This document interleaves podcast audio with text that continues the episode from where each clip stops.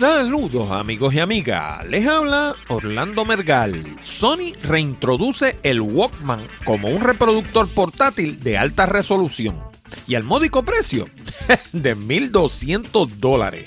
House of Cards gana el premio Golden Globe de Mejor Actor en una serie de televisión por segundo año consecutivo. Los selfie stick se apoderan de los globos dorados. HomeKit apuesta a la sencillez le hackean las cuentas de YouTube y Twitter al Comando Central del Ejército de los Estados Unidos. Y para terminar, hablamos de los carros que se guían solos. ¿Realmente será esto algo que quiera el consumidor? De todo esto y mucho más, hablamos en la siguiente edición de Hablando de Tecnología con Orlando Mergal.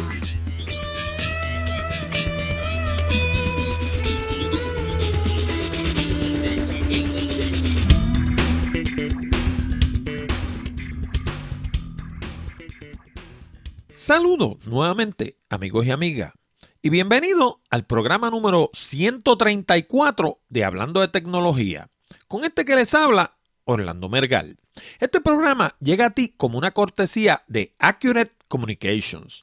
Si necesitas servicios de comunicación de excelencia para tu empresa, como redacción en inglés o en español, traducción, producción de video digital, colocación de subtítulos, fotografía digital, servicios de audio, páginas de internet, blogs, nuestro nuevo servicio de diseño de libros electrónicos o inclusive producir un programa como este. Llámanos al 787-750-0000 para una consulta o visítanos en la internet en www.accuratecommunications.com. Además, no olvides el pequeño botón de Share Save que hay debajo del título de cada uno de nuestros programas. Si piensas que nuestro material es bueno y que le podría resultar interesante a otras personas, dale share y ayúdanos a multiplicar la audiencia de Hablando de Tecnología. Y ahora vamos a las noticias más destacadas de la semana. Bueno, y durante la pasada convención del CES, Consumer Electronics Show, la gente de Sony anunciaron que van a desenterrar el Walkman, pero esta vez como un reproductor de alta resolución. Aquellos de ustedes que llevan algún tiempo escuchando hablando de tecnología, recordarán que en el programa 0010 que produjimos el 30 de octubre del 2010, le hicimos el, el epitafio al Walkman de Sony porque en aquella ocasión pues anunciaron que lo iban a descontinuar. Y hablamos pues obviamente sobre todas las cosas que caracterizaron al Walkman y por qué fue todo lo bueno que fue, ¿verdad? Y básicamente dedicamos gran parte del programa a cubrir el Walkman de Sony. Pues ahora esta gente pretende utilizar la poca plusvalía que le pueda quedar al nombre de Walkman para introducir un reproductor digital que compita con el iPod de Apple, con el iPhone y hasta inclusive con el iPad, porque todos esos dispositivos son capaces de reproducir música en formato MP3.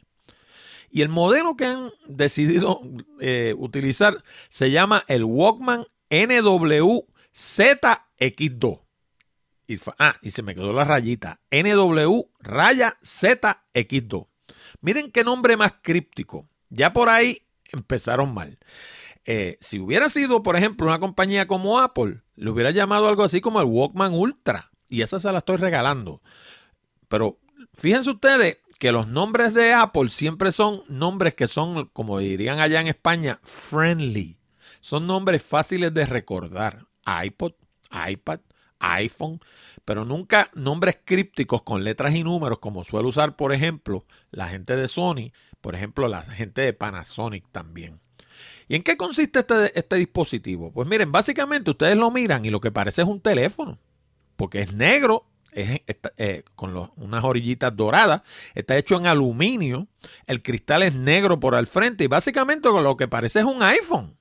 Ahora, Sony introdujo el Walkman en el 1979. Y fíjense ustedes qué diferencia. Walkman, sencillo, una cosa fácil de, cristalizar en la mente. Y el iPod lo destronó cuando salió el iPod, qué sé yo, por allá en algún momento en la década de los 90. La gente en, esa, en ese momento valoró más la conveniencia que la calidad. De hecho, el sonido del Walkman no era de alta calidad. El Walkman, por lo que se hizo popular, fue precisamente porque encerraba en su nombre lo que se pretendía hacer con el dispositivo. Walkman, hombre caminando. Y lo, que se, la, la, idea era que usted llevaba un reproductor encima con unos audífonos y usted se podía llevar su música a cualquier parte. De hecho, cuando introdujeron el Walkman en, relaciones públicas, yo que estudié la maestría en relaciones públicas, uno de los casos que se estudia es precisamente la introducción del Walkman. Porque la gente de Sony fueron bien creativos. Ellos hicieron fiestas silenciosas. Cogían una discoteca y le daban Walkman a todo el mundo y cada cual bailaba con la música que estaba escuchando en el Walkman. Así que básicamente el que no tenía un Walkman no escuchaba música, solamente la escuchaban la gente que tenía el Walkman puesto. Y lo que ilustraban con ese concepto era que tú podías ir a donde tú quisieras, escuchar la música que tú quisieras en tus audífonos sin molestar a nadie, sin que nadie te molestara a ti. Claro, todo eso lo que traía entonces era una especie de aislamiento, donde cada quien estaba viviendo en su burbuja y unos no se comunicaban con otros, ¿verdad? Así que eso trae otros problemas y se puede discutir desde otro eh, punto de vista puramente de comunicación, ¿no? Pero desde el punto de vista de vender el producto, la forma en la que lo presentaron fue una forma genial. Ahora, los Walkman originales no eran de alta resolución porque la tecnología del momento no lo permitía. Para aquella época lo que se utilizaba era el cassette y los cassettes en su mejor momento llegaron a alcanzar los 20.000 ciclos. Pero eso fue con utilizando 40 tecnologías distintas. Eh, por ejemplo, la cinta era metálica, eh, se utilizaba Dolby C. Eh, había una serie de cosas que había que utilizar para exprimirle la última gotita de resolución al cassette y lograr elevarlo hasta los 20.000 ciclos. Normalmente, un cassette podía producir 14.000 ciclos, quizás 15.000, pero no más de eso. Así que eso, bajo ningún concepto, se consideraría alta resolución. De hecho, los últimos Walkman que salieron funcionaban a base de CD y podían producir entre 20 ciclos y 20.000 ciclos, que tampoco es alta resolución, pero por lo menos abarcaba todo el espectro audible eh, de punta a punta. Ahora, cuando se habla de audio de alta resolución, se está hablando de calidades que son superior al CD. Dos ejemplos de esto, que de hecho no se vendieron, fueron el DVD audio, que utilizaba la tecnología de DVD, pero para audio, y el Super Audio CD, que se abreviaba como SACD. Ahora, yo quiero coger un momentito aquí para hacer una comparación entre la gente de Sony, por ejemplo, y la gente de Apple, para que ustedes entiendan de dónde es que surge este problema y por qué yo entiendo que la gente de Sony está desenfocada. Cojamos primero el caso de Sony. Sony es una compañía donde los ingenieros controlan el proceso de innovación. Algo así como sucede, por ejemplo, también en el caso de Google y en el caso de Microsoft. En el caso de Apple, el arte está a la cabeza del proceso de innovación. O sea, los diseñadores son los que están al frente en ese proceso de crear productos nuevos. En el caso de, por ejemplo, de Sony, pues ellos diseñan un producto y después buscan cómo meterlo dentro de un gabinete bonito o que más o menos ellos lo encuentren bonito, ¿no? Para vendérselo al público. En el caso de Apple, ellos producen el producto primero, hacen un prototipo que ellos ven cómo va a lucir y después buscan cómo hacer la ingeniería para meter la tecnología que ellos quieren meter dentro de ese prototipo. Ahora, en el caso de Sony, las especificaciones son lo más importante. En el caso de Apple, la conveniencia es lo más importante. Ahora, fíjense en esto. La audición normal de un niño hasta los 8 años es de 20, ciclos, de 20 Hz, a 20.000 ciclos. 20 o sea, 20 kilohertz. Ahora, a los 25 años, poco después, la audición típica es de 20 a 15 mil. La respuesta de frecuencia de un CD es de 20 a 20 mil. Y la respuesta de frecuencia de un MP3, de esos que escuchamos todos los días por ahí en los iPods y en los iPhones, también es de 20 a 20 mil. La diferencia está en una cosa que se conoce como el bit rate o la resolución. Y la persona común es incapaz de detectar la diferencia si el bit rate está sobre los 112 kilobits por segundo. Este programa, por ejemplo, este que están escuchando ustedes, se comprime a 112 kilobits por segundo. Y la diferencia entre el original en formato AIF, que es de 20 a 20 mil ciclos, y el MP3 es imperceptible. La diferencia está en el tamaño. Quiere decir que el archivo original que yo produzco en AIF mide 10 veces el tamaño del archivo que yo produzco en MP3. Pero desde el punto de vista audible es básicamente la misma cosa. Esto es un producto este que estamos hablando de Sony, que está diseñado para audiófilos, para gente que tiene un oído tan y tan desarrollado que son capaces de escuchar la diferencia. Y no va a ser un competidor ni para el iPod ni para el iPhone. El problema es que la mayoría de la gente, estamos hablando de que el 99% de la población no escucha lo que es capaz de producir ese reproductor. Y aquí caemos en lo que hablábamos la semana pasada de los televisores 4K pasa exactamente lo mismo. Primero que no hay media para ellos, pero aún asumiendo que hubiera media, el problema es que a la edad de 26, 27 años en adelante, ya la gente empieza a perder visión. Empiezan a perder audio, pero empiezan a perder visión también. No solamente no oyen con claridad, sino que no ven con claridad. Entonces, la, la, ¿cómo se llama? La dificultad en quererle vender un aparato de esto está precisamente en que la gente no está dispuesta a pagar por algo que no son capaces de ver. Y lo mismo va a pasar con el Walkman nuevo de Sony. Primero, que tiene un nombre tan críptico que no hay forma de mercadearlo. Pero aparte de eso, cuando la gente lo escuche, no van a escuchar la diferencia entre lo que está produciendo ese Walkman y lo que está produciendo su reproductor MP3. Claro, Fido, el perro, ese sí lo escucha, porque los perros escuchan casi hasta 30 mil. Pero nosotros los seres humanos, que nacemos escuchando hasta 20 y ya a los 8 años estamos oyendo 15 o 16 mil, pues mira, sencillamente eso es un Walkman que no le vamos a escuchar la diferencia. Y si no la escuchamos, señores, no vamos a pagar por ella.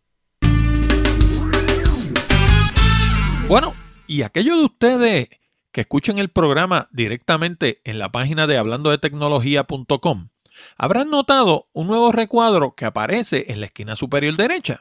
Se trata de un librito que escribí hace algún tiempo y que acabo de actualizar en el que detallo 101 consejos para el uso efectivo del teléfono. Y fíjense que no especifica qué tipo de teléfono, porque los consejos aplican a cualquier tipo de teléfono que utilices en tu negocio en tu hogar o hasta el celular que cargas encima. Quizás estés pensando, teléfono, qué anticuado. Pues para que te sorprenda, hoy por hoy, en pleno año 2014, todavía el teléfono continúa siendo el método número uno de comunicación a nivel mundial. Y lo mejor de todo es que el librito es gratis. Todo lo que tienes que hacer es ir a www.hablandodetecnología.com escribir tu nombre, apellido y dirección de correo electrónico en el formulario que está a la mano derecha y darle clic al botón que lee Sí, quiero el libro. Pero eso sí, asegúrate de escribir la dirección correctamente, porque el sistema te va a enviar el libro a esa misma dirección. Por último, quiero que sepa que no abusaremos ni compartiremos tus datos. Nuestra única motivación para recoger información sobre nuestra audiencia es avisarle cuando publiquemos un programa nuevo y tener una manera efectiva de comunicarnos con ustedes en caso de algún acontecimiento importante.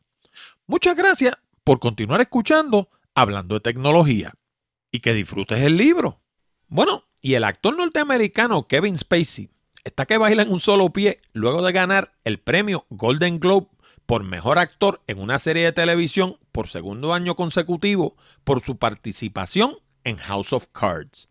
Y House of Cards es una de esas series que tiene que ver con todo el asunto de la corrupción en la política y la, intriga y el drama allá en Washington y todo ese tipo de cosas que a la gente le encanta muchísimo. En Puerto Rico nosotros tenemos ese tipo de programa gratis todos los días porque de eso es que tratan las noticias de casi todas las emisoras de radio desde las 8 de la mañana hasta las 8 de la noche. Así que nosotros tenemos aquí intriga y corrupción gratis todo el año. Ahora, esta serie la produce la gente de Netflix y solamente está disponible online y en DVD. Ahora, esa estrategia de producir series para, para, televisión tiene el efecto de atraer audiencia. ¿Por qué? Porque si esas series tú las haces bien hechecitas y no las puede ver la gente más que online o en DVD, pues mucha gente va a optar por el online y se van a suscribir a Netflix y a través de esa serie es que conocen las ventajas de Netflix y luego se quedan suscritos. Y entre ellas, pues la gente de Netflix han producido, pues obviamente, House of Cards, que ya está en su segunda temporada, Orange is the New Black, que es una serie que tiene que ver con un presidio, Marco Polo, que está corriendo ahora mismo, Hammer y varias otras más. El asunto es que ellos están, están, utilizando la estrategia esta de producir series de televisión como punta de lanza para irle quitando audiencia, particularmente a la gente de cable TV y les está funcionando porque este año no solamente fue House of Cards, hubo algunas otras producciones que también ganaron premios en los Globos Dorados y que son originales hechos por Netflix. Así que todos aquellos de ustedes como yo que se han unido al grupo de los cable cutters, a la gente que hemos dejado atrás el mundo de cable TV, pues mire, estamos en, en, la, en la dirección correcta porque el futuro es la televisión a la demanda que le llaman, o sea, on demand TV. Usted ver lo que usted quiera ver sin anuncio y directo a través de la internet. Y eso precisamente es lo que está impulsando Netflix. Antes de seguir adelante, quiero hablarte de dos maneras nuevas en las que puedes poner tu granito de arena para cooperar con Hablando de Tecnología. Y lo mejor del caso es que ninguna de las dos te cuesta un solo centavo. Si visitas nuestra página hablando de tecnología.com, vas a notar que en la columna de la derecha hay un botón que se titula Tuitealo. Bueno, pues si tienes cuenta de Twitter y le das clic a ese botón, se va a abrir una ventana en tu navegador con un mensaje previamente escrito que lee de la siguiente forma. Escucho hablando de tecnología con Orlando Mergal semanalmente y es excelente. Te lo recomiendo. Y con solo escribir tu nombre y contraseña de Twitter, se lo puedes enviar a todos tus seguidores. Ahí mismo en la página, si miras más abajo, vas a ver otro botón con el logo de Amazon. Eso es lo que se conoce como un botón de afiliado. Y lo que quiere decir es que si llegas hasta la página de Amazon a través de ese botón y compras algo, a mí me van a dar una pequeña comisión. Fuera de eso, desde tu punto de vista, lo demás va a ser lo mismo. No vas a pagar ni un solo centavo más, ni un solo centavo menos que si fueras directamente a la página de Amazon. Anda, dale clic. Bueno, y el selfie stick, que lleva ya casi dos años en el mercado de allá de Asia, por fin se está popularizando en los Estados Unidos. Y este año tomó por asalto la ceremonia de los Golden Globe. Había que ver la de actores y actrices que andaban por allí tirándose selfie durante la ceremonia de alfombra roja. y de hecho, una de ellas era Helen DeGeneres, que andaba por allí con su palito eh, utilizando su teléfono celular para sacarse el retrato. El año pasado yo usé uno de estos aparatos durante precisamente esta misma época para hacer un video de las fiestas de la calle San Sebastián en Puerto Rico. Ahora, ¿qué es esto de un selfie stick? Pues mire, básicamente es como, como una, imagínenselo como una antena de carro, básicamente eh, funciona, es un sistema que usted lo estira, ¿no? Y queda más o menos como de unos dos pies de largo.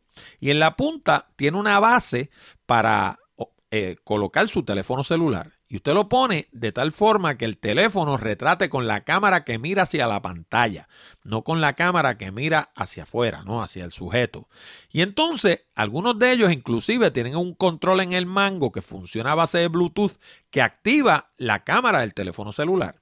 Y usted básicamente puede andar con la cámara eh, básicamente con la mano a su lado y el, selfie stick se, se, extiende hacia el frente y la cámara queda al frente suyo y básicamente usted puede ir caminando por la calle hablándole al teléfono y Básicamente eh, es como si llevara un camarógrafo caminando al frente suyo hacia atrás. Usted va hacia el frente y el camarógrafo está caminando hacia atrás. La cámara está justo al frente suyo. Y si eso usted lo combina, por ejemplo, con un micrófono lavalier de estos que vienen ya previamente diseñados para funcionar con el teléfono celular, pues básicamente usted puede hacer un video, digamos, caminando por una calle en cualquier pueblo de la isla o en cualquier país de América Latina o en cualquier parte del mundo para esos efectos. Y básicamente es como si la cámara fuera flotando al frente suyo. De hecho, también sirve para tomar fotografía, pero yo personalmente el mejor uso que le veo es el de tirar el video, ¿no? Y es mejor cuando uno lo combina con algún tipo de estabilización. Y no estabilización física, estabilización electrónica. Hay inclusive cámaras que vienen para el teléfono celular que tienen un botón que dice stabilizer. Y eso lo que hace es que le quita un poco de movimiento a la imagen para que no, no parezca que la cámara está brincando hacia arriba y hacia abajo. También viene estabilización en el programa de editar video. Y esa generalmente es un poco mejor porque obviamente es un plug que uno le añade al programa de editar y que le puede costar 2 o 300 dólares. Así que más vale que sea mejor porque va a ser mucho más costoso que añadírselo al teléfono celular. Pero en ambos casos lo que hace es eso, eh, eliminar el movimiento hacia arriba y hacia abajo. Si les gustaría ver un video hecho con uno de estos selfie sticks, les estoy colocando un enlace en la sección de enlaces del programa Hablando de Tecnología .com diagonal 0134, que fue el video que yo hice el año pasado para mi blog de turismo sobre las fiestas de la calle San Sebastián. Les advierto que en ese caso tenía un poco de movimiento hacia arriba y hacia abajo porque precisamente no utilicé, que debía haber utilizado, un estabilizador. Ahora, en Puerto Rico todavía yo no he visto a nadie con un selfie stick más que, más que el que yo utilicé, ¿no? Pero no quiere decir que no los haya, quiere decir que yo no he estado pendiente, a lo mejor están por ahí a montón, pero yo por lo menos no he visto ninguno. Yo me imagino que en algún momento llegarán. De hecho, ayer alguien me habló de que en Walmart están vendiendo uno que tiene el botón de Bluetooth para activar el teléfono remotamente. Y a mí eso me parece genial. El mío no tiene eso. En el caso del mío, yo tengo que activar la cámara y luego empezar a filmar lo cual no hace mucha diferencia, pero para fotografías, particularmente el botón en el mango es bueno, porque usted tiende la cámara, eh, compone la foto como usted quiere que quede y cuando la tiene exactamente como quiere, aprieta el botón y el teléfono automáticamente toma la foto. Pero como les digo, todavía no he visto demasiados de ellos en Puerto Rico, pero estoy seguro que de aquí a unos meses van a estar a montón por chavo, porque después que le dieron la promoción en los Golden Globe, ahora todo el mundo está pegado con los selfie stick. Eh, como les dije al principio, esto donde pegó bien duro, pero bien, bien, bien duro, fue en Japón, en el área de allá de Asia. Y mientras ellos estaban allá con su selfie stick, acá en América nadie estaba pendiente de eso. Pero ahora que llegó, yo estoy seguro que va a correr como la pólvora. Uno de los retos de hacer un programa como este es asegurar la participación de la audiencia. Por eso en Hablando de Tecnología, queremos conocer tus ideas, opiniones y preguntas. Para eso hemos provisto dos mecanismos. Primero, puedes enviar tus ideas, sugerencias o preguntas a nuestro correo electrónico contacto arroba hablando de tecnología.com. Pero si lo prefieres, puedes llamar al 787-664-7494, extensión 086 y dejarnos un mensaje grabado que se escuchará durante el programa. Bueno, y un aspecto del CES de este año que estuvo sumamente interesante, especialmente para los usuarios de Apple, fue el de la automatización o casa inteligente, como le están llamando por ahí. En el caso de Apple, esa tecnología se agrupa bajo el nombre de HomeKit.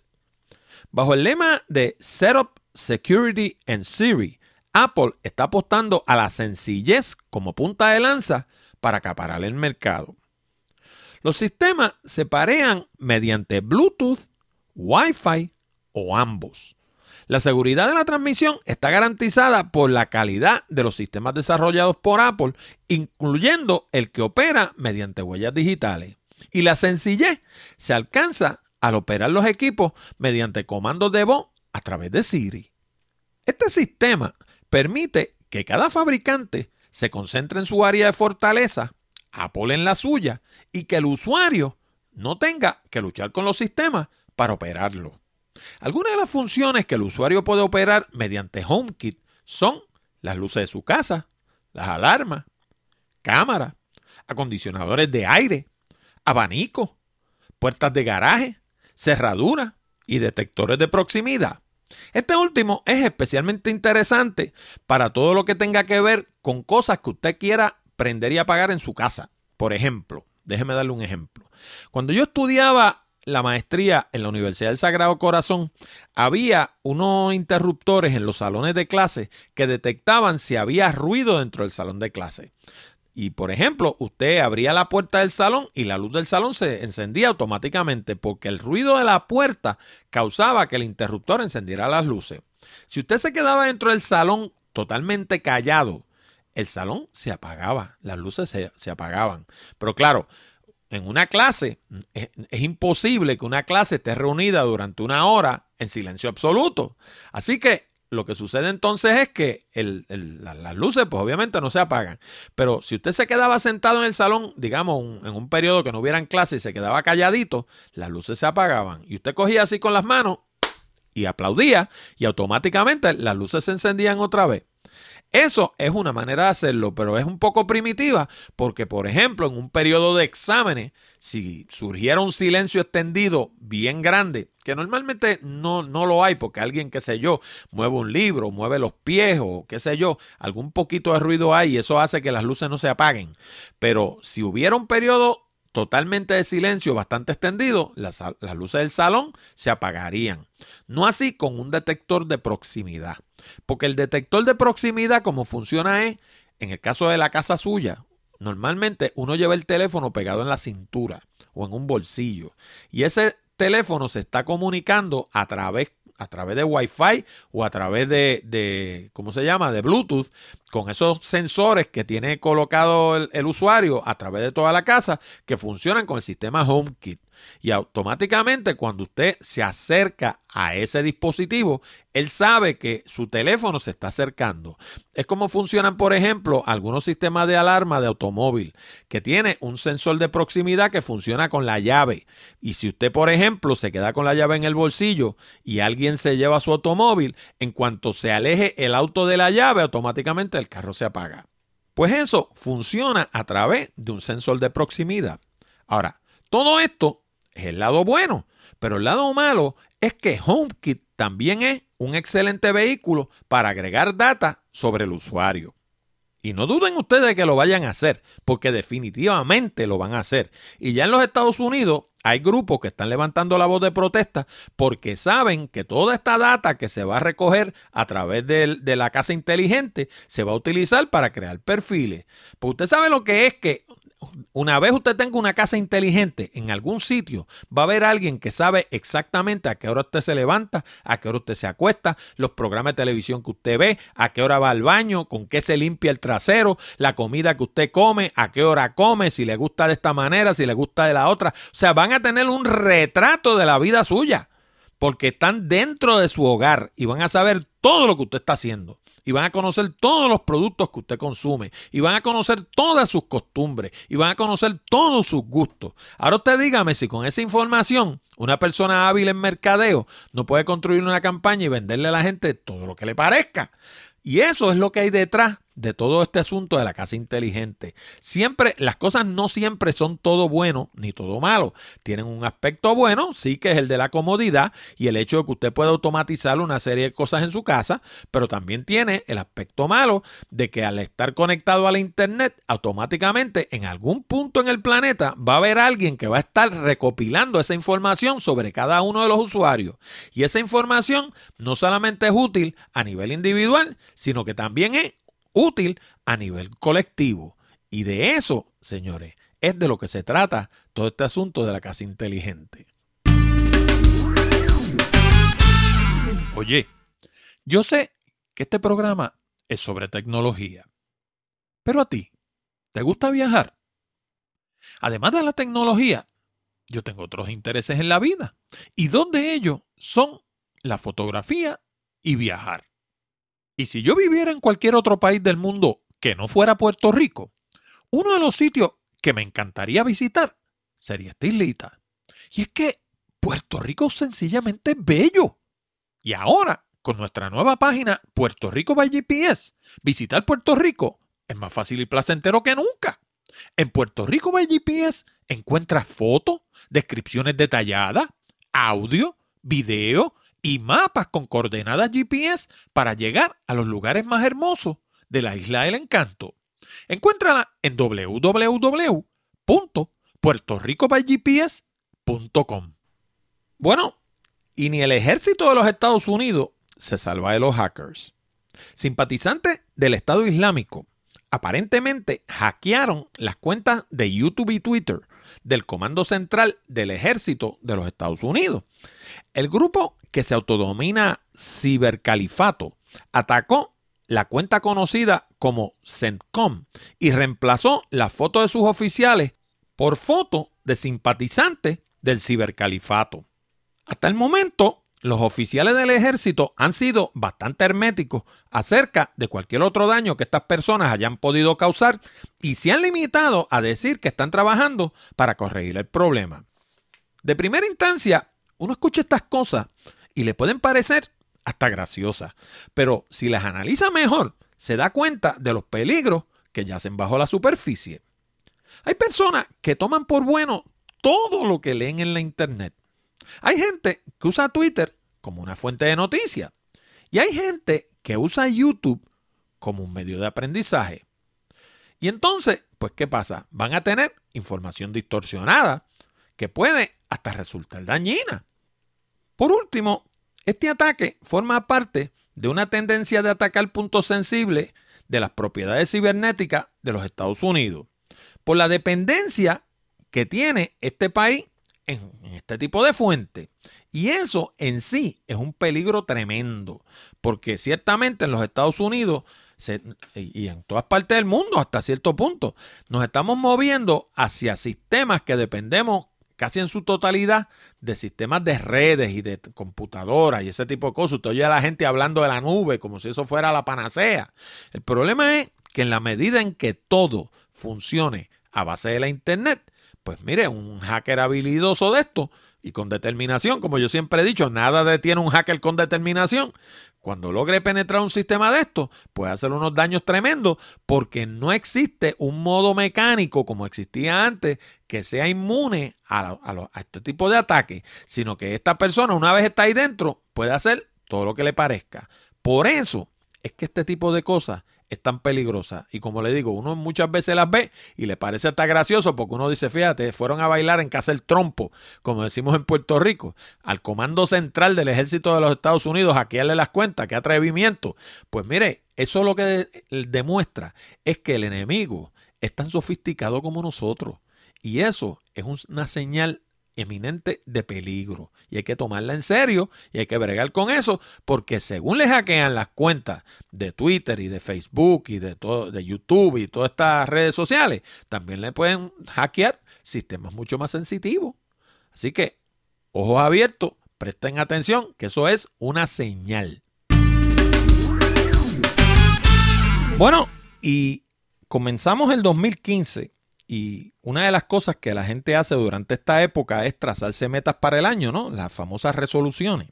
Y una de esas resoluciones muchas veces es o conseguir trabajo si usted está desempleado, o cambiar de puesto en su compañía si es que usted quiere progresar dentro de la misma empresa, o cambiar de trabajo, conseguir un trabajo en otra compañía, o inclusive relocalizarse hacia otro país, en el caso de nosotros puertorriqueños y de algunos latinoamericanos, hacia el mercado de los Estados Unidos.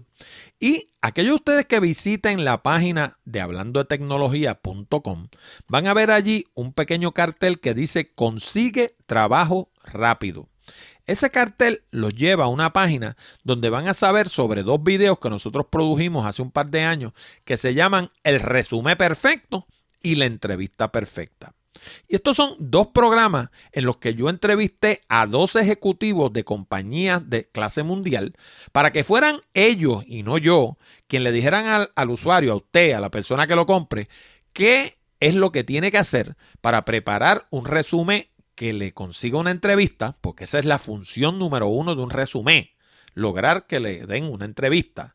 Y que luego que usted logre esa entrevista, usted sea exitoso en lograr ese puesto que usted se propone. Porque de nada sirve, conseguir la entrevista y después que no lo cojan, que es lo que le pasa a la mayoría de la gente. Mucha gente logra llegar a una entrevista, si es que tienen un resumen regularcito, y luego que los entrevistan, pues, no pasan de ahí.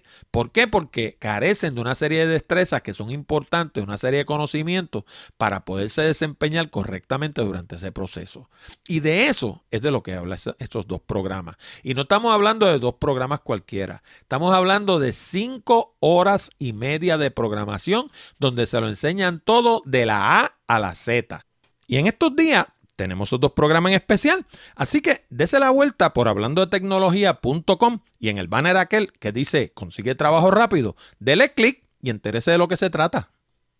Bueno, y el nuevo CEO de Ford Mark Fields, subió al escenario del CES el pasado miércoles para hablar del futuro de los carros autodirigidos. Y a pesar de que Fields asegura que podríamos verlos en la carretera tan pronto como en el año 2020 y en carros de precio módico, esa es otra cosa importante, todavía quedan muchas preguntas que hay que contestar. Y si ustedes tienen alguna que yo no incluya dentro de esta lista que les voy a dar ahora, pues les voy a agradecer que lo, me escriban a la dirección que siempre les hablo, contacto arroba hablando de y la discutimos en el programa. Ahora, yo tengo siete y esas siete son estas que van ahora. Primero, ¿cómo van a interactuar estos vehículos con los carros y choferes regulares? Porque precisamente He sabido que los accidentes surgen porque una de las dos partes no exhibe un comportamiento esperado. Y esto yo lo aprendí hace muchos años cuando yo estaba bien metido en el mundo del ciclismo. A mí, de los deportes de niño, toda la vida lo más que me ha gustado ha sido el ciclismo.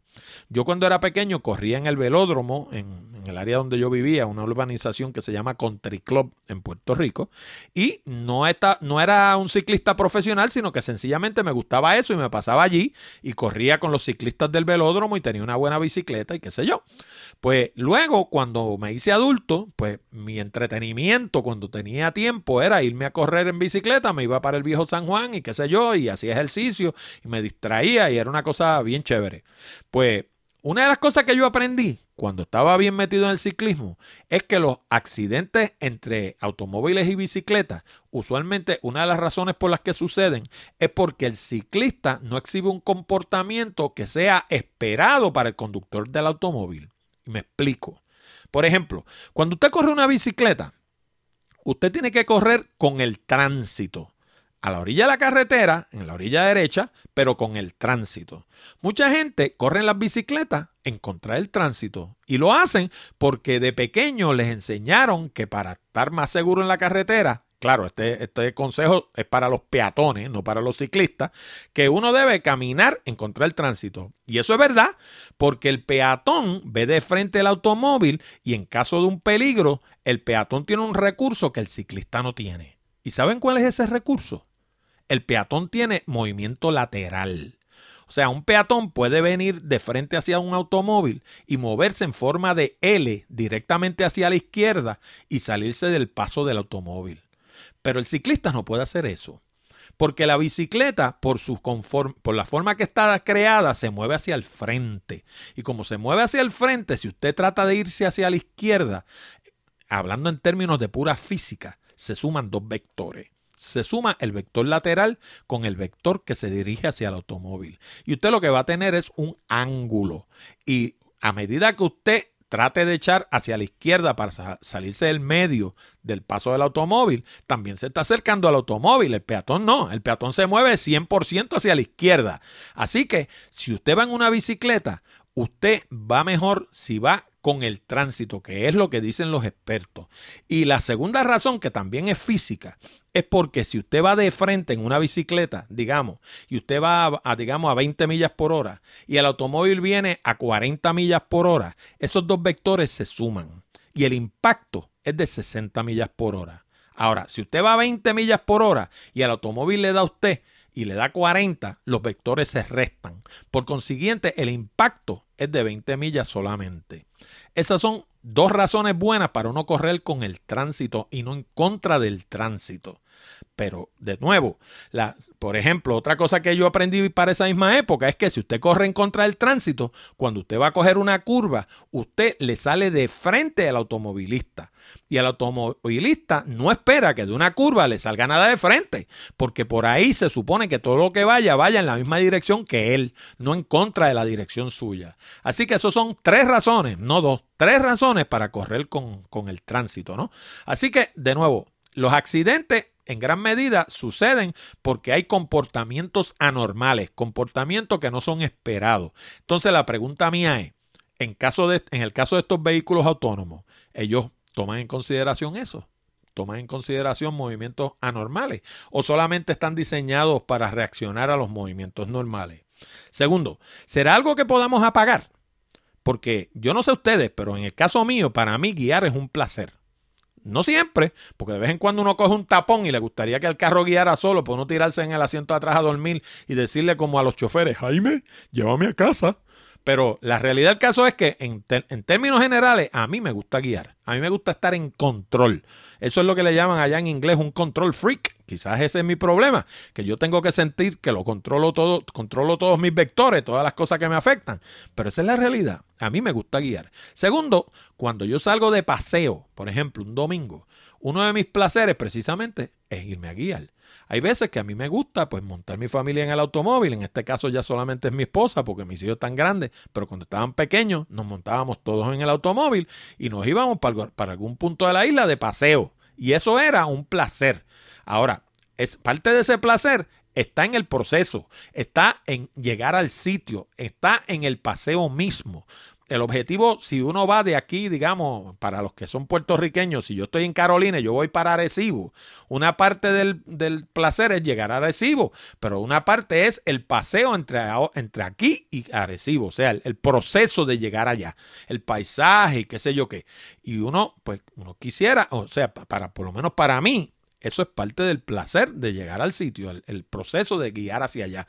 Y en los Estados Unidos ese fenómeno se da más todavía, porque en los Estados Unidos en cada, esquina hay un parque nacional y la gente cuando van a, distraerse, una de las cosas que hacen es montarse en su automóvil e irse de paseo para los parques nacionales, los sitios estos de camping, áreas donde hay lago y naturaleza y qué sé yo qué. Y parte del proceso parte del, disfrute está en llegar al sitio, está en el paseo mismo.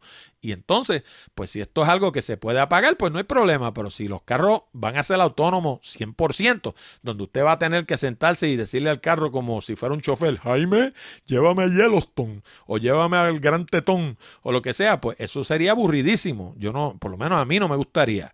Tercero, harán carreteras que sean especiales para carros autodirigidos. Porque en la medida en que los carros sean bastante primitivos, vamos a ponerlo de esta forma, eh, donde, el, donde el automóvil tenga que eh, seguir unos sensores y, qué sé yo, una serie de criterios para poder funcionar, pues entonces van a hacer falta carreteras que tengan esos sensores y esos criterios para que el carro pues se pueda guiar solo. Cuarto, ¿cómo se van a afectar las leyes y los seguros? ¿Alguien ha pensado en eso?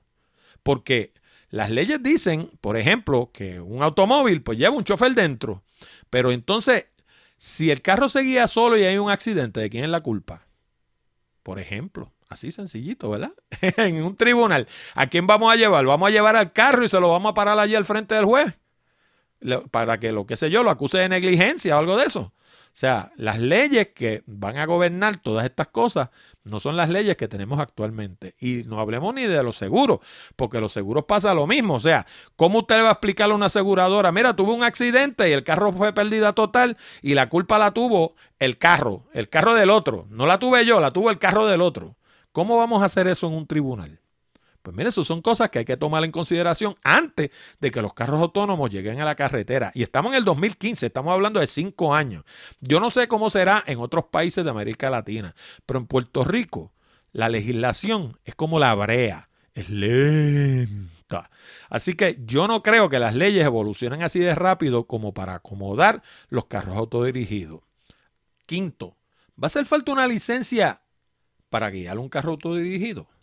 Porque Digo, ahora mismo, si yo quiero guiar un automóvil, pues lo primero que tengo que hacer es sacar una licencia de aprendizaje y estoy en un proceso en el cual aprendo a conducir ese automóvil y luego voy y saco una licencia práctica, una licencia que puede ser, en el caso de Puerto Rico, puede ser de conductor, puede ser de chofer, que en el caso de chofer de lo que tiene que ver es que aunque yo guío vehículos en los que se transportan personas, o puede ser una licencia heavy, que es una licencia para conducir camiones y ese tipo de cosas.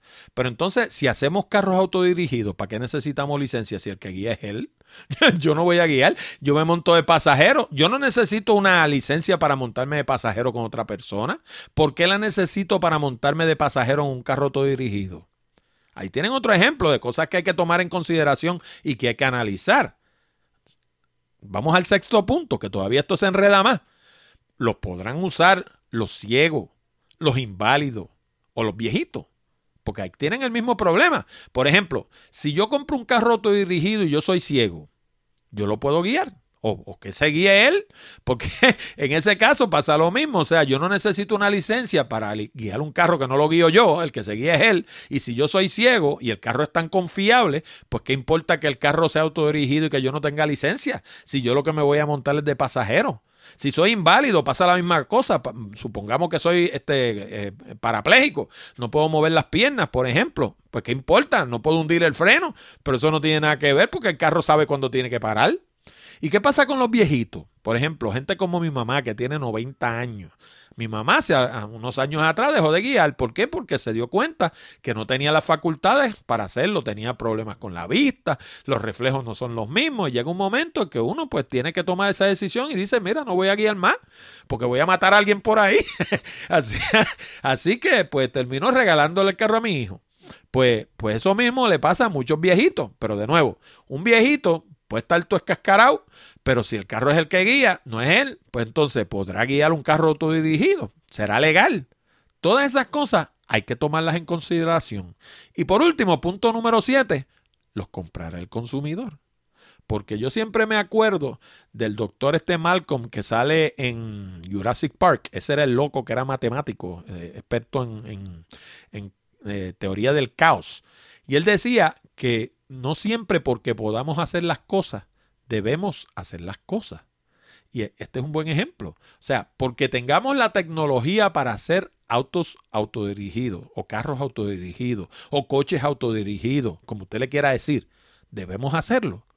Porque si, si, van a traer una serie de complicaciones, quizás no son la solución a nada. Son sencillamente algo que podemos hacer, pero no debemos hacer. Así que yo sospecho que esto de los carros autodirigidos va a traer bastante de qué hablar durante los próximos cinco años, porque no solamente Ford el que se está moviendo en esta dirección, sino que muchos de los fabricantes europeos como BM, eh, Mercedes, eh, Mini Cooper, eh, todos estos fabricantes se están moviendo hacia ese tipo de vehículos. Y como les digo, van a traer una serie de preguntas de índole legal, de índole de seguridad, de seguros y distintas cosas. Y todo eso hay que contestarlo, inclusive preguntas sobre infraestructura, antes de sacar el primer carro autodirigido a la carretera. Bueno amigos y amigas, con esto llegamos al final de esta edición de Hablando de Tecnología con Orlando Mergal. Les recordamos que pueden enviar sus preguntas, comentarios y sugerencias a la dirección de correo electrónico contacto arroba hablando de tecnología.com o llamar al 787-664-7494, extensión 086 y dejarnos un mensaje grabado. También les recuerdo que si desean mejorar su redacción y progresar más rápidamente en el ámbito profesional, les sugiero nuestro DVD titulado Redacción Eficaz. Con este programa de casi dos horas de duración en español, aprenderán todo lo que necesitan saber para escribir todo tipo de documentos comerciales y sobre todas las cosas, bendito sea Dios, lograr el resultado. También es un excelente recurso si piensan comenzar su propio blog. Además les recuerdo que si de verdad quieren aprender a hacer presentaciones que logren su propósito y no solo aprender a hacer transparencias de PowerPoint, les recomiendo nuestro curso titulado Presentaciones Efectivas. Con este curso en DVD-ROM de casi dos horas de duración en español, aprenderán todo lo que necesitan saber para convertirse en la estrella de su compañía. Ambos cursos están disponibles bajo el menú de DVD en hablandodetecnología.com y Presentaciones Efectivas está disponible en formato de Kindle en la tienda de Amazon. Les habló Orlando Mergal. Con esto nos despedimos hasta la próxima semana cuando discutiremos más temas interesantes del mundo de la tecnología. Hasta la próxima, amigos.